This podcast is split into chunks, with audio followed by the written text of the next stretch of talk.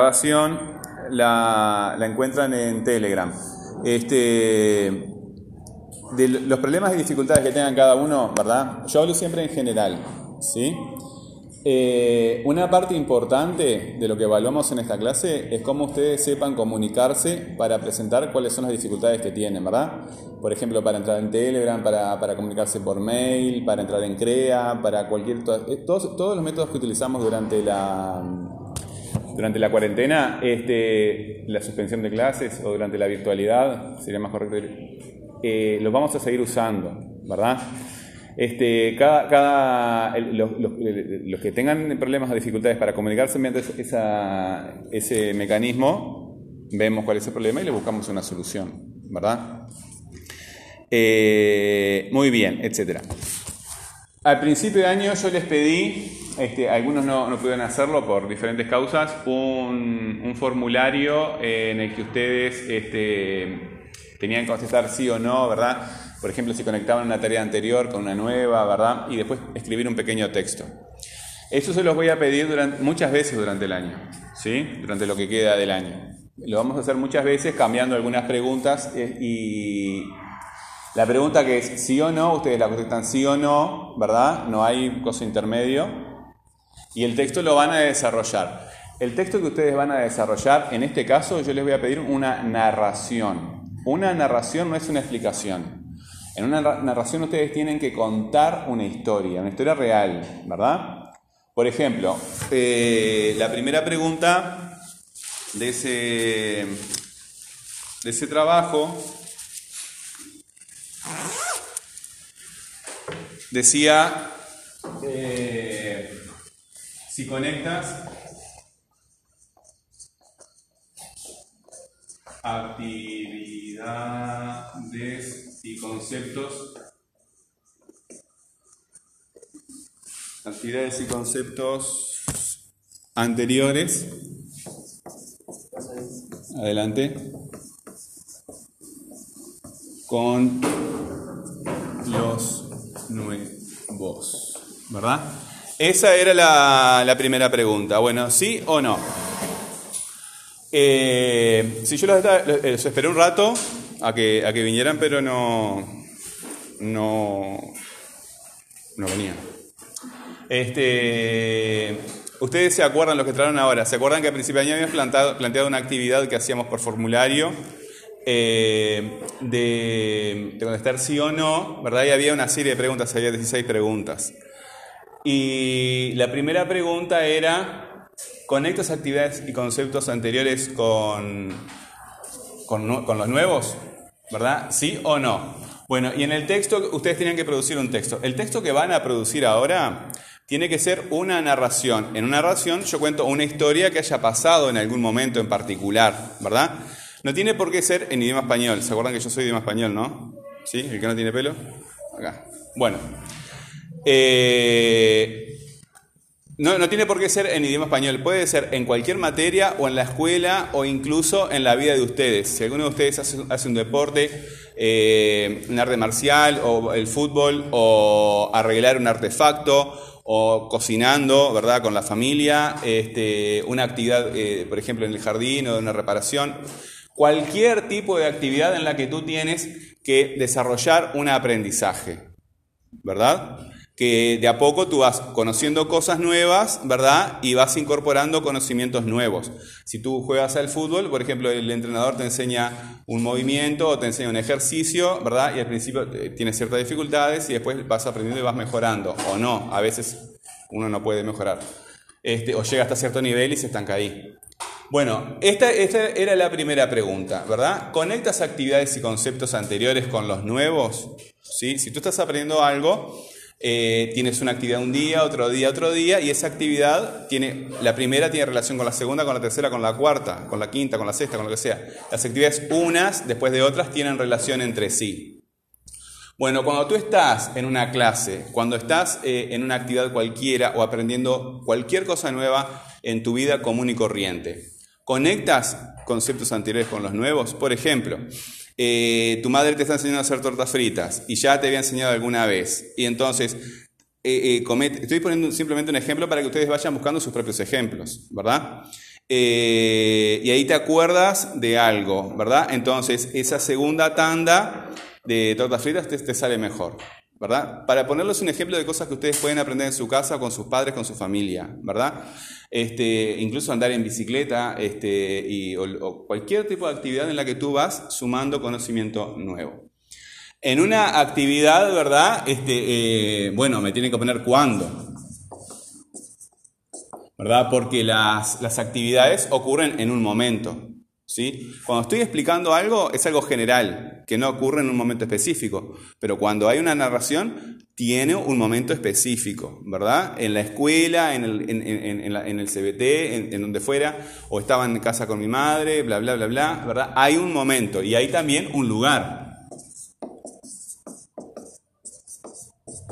¿Verdad? ¿Con quiénes?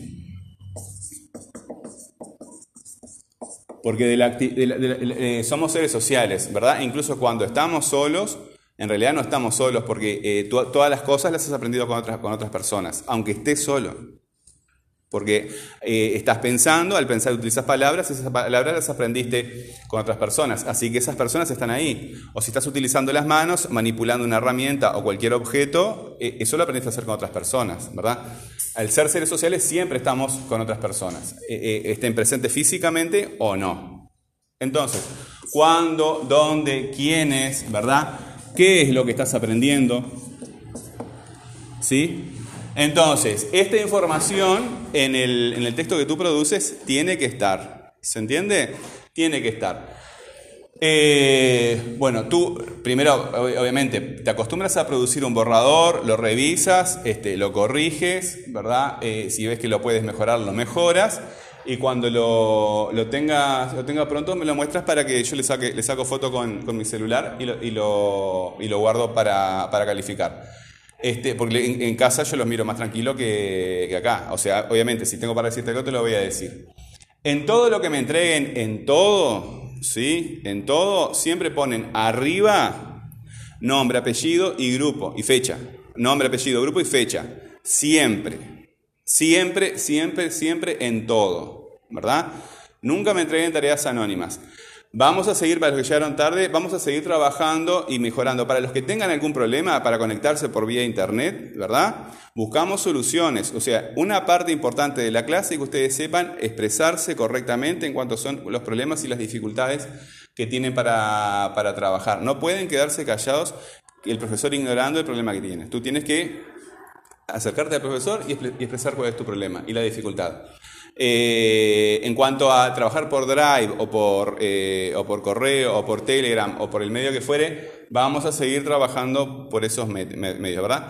No todos van a trabajar por el mismo método porque, como digo, cada uno de ustedes por CREA, ¿verdad? Este, va, a seguir, van a seguir entregando tareas por, esos medios. Como digo, el que tenga dificultad por alguna parte, le buscamos otra solución, otra solución, hasta que veamos este, el mecanismo por el cual vamos a poder este, trabajar. Entonces, resumiendo, se van a concentrar en esta primera pregunta, con estas actividades y conceptos anteriores con los nuevos, eso en cualquier actividad de la vida de ustedes, que puede ser en la escuela, acá en la UTU o en cualquier actividad que a ustedes este, eh, les interese. Información elemental que tiene que estar es cuándo ocurrió eso, ¿verdad? ¿Dónde? ¿Quiénes participaron de esa actividad? ¿Qué es lo que estás aprendiendo? ¿Sí? Toda, este, toda esta información tiene que estar en, el, texto y tiene que estar en forma de cuento, en forma de narración. ¿Sí? Una pregunta, Me encantan las preguntas. Por ejemplo, ¿quiénes? ¿Tú sos una persona? Pues sí. Bueno, entonces tú sos un quién. Cuando, por ejemplo, estás en la clase de idioma español, como ahora, ¿verdad? Yo soy un quién. ¿Sí? Entonces, si yo participo de esa actividad que tú, sobre la que tú quieres escribir, yo también soy un quién. ¿Quiénes participan de ese cuento que tú quieres eh, eh, eh, redactar? ¿Verdad? Tú... no, pero si, es tu familia, no, si es tu familia, mi padre, mi madre, mi, mi hermano, la maestra, el profesor de biología, ¿verdad? Lo tenés que poner Juan Pérez, cédula de identidad tanto, ¿verdad? Pero sí tienes que poner una, palabra con la que yo identifique los personajes de tu cuento, ¿sí? Porque es una narración. A esto que es real, es parte de, algo que te ha pasado a ti, estudiando o aprendiendo algo, ¿sí? Tiene personas que participan de esa actividad, ya sea con tu familia, con otros amigos en otro lugar, este, en el fútbol o donde sea que te interese, o acá o en la escuela, ¿verdad? En cualquier momento que, que tú hayas participado en una actividad de aprendizaje, que en realidad es todo el tiempo. ¿Se entiende lo que estoy diciendo? ¿Sí? ¿Tienen alguna duda? ¿No? ¿No? Bueno, empiezan, trabajan en el cuaderno, dime. ¿Cuándo? Por ejemplo, si... Ahí está. Tú me estás haciendo una pregunta ahora, ¿verdad? ¿Sí? Y tú quieres, por ejemplo, narrar lo que ocurrió acá en, esta clase. Y quieres conectarlo con lo que habíamos hecho antes de la primera, esa actividad que hicimos antes de, de la cuarentena. ¿Sí? Entonces, por ejemplo, un cuándo sería, antes de la cuarentena el profesor nos puso una propuesta con formularios de Google, bla, bla, bla. Y después de la cuarentena este, nos volvió a presentar este, esa, esa, misma actividad para desarrollarla de otra forma. Entonces ahí tenés dos cuándo. ¿sí? Un cuándo es antes de la cuarentena y otro cuándo es después de la cuarentena.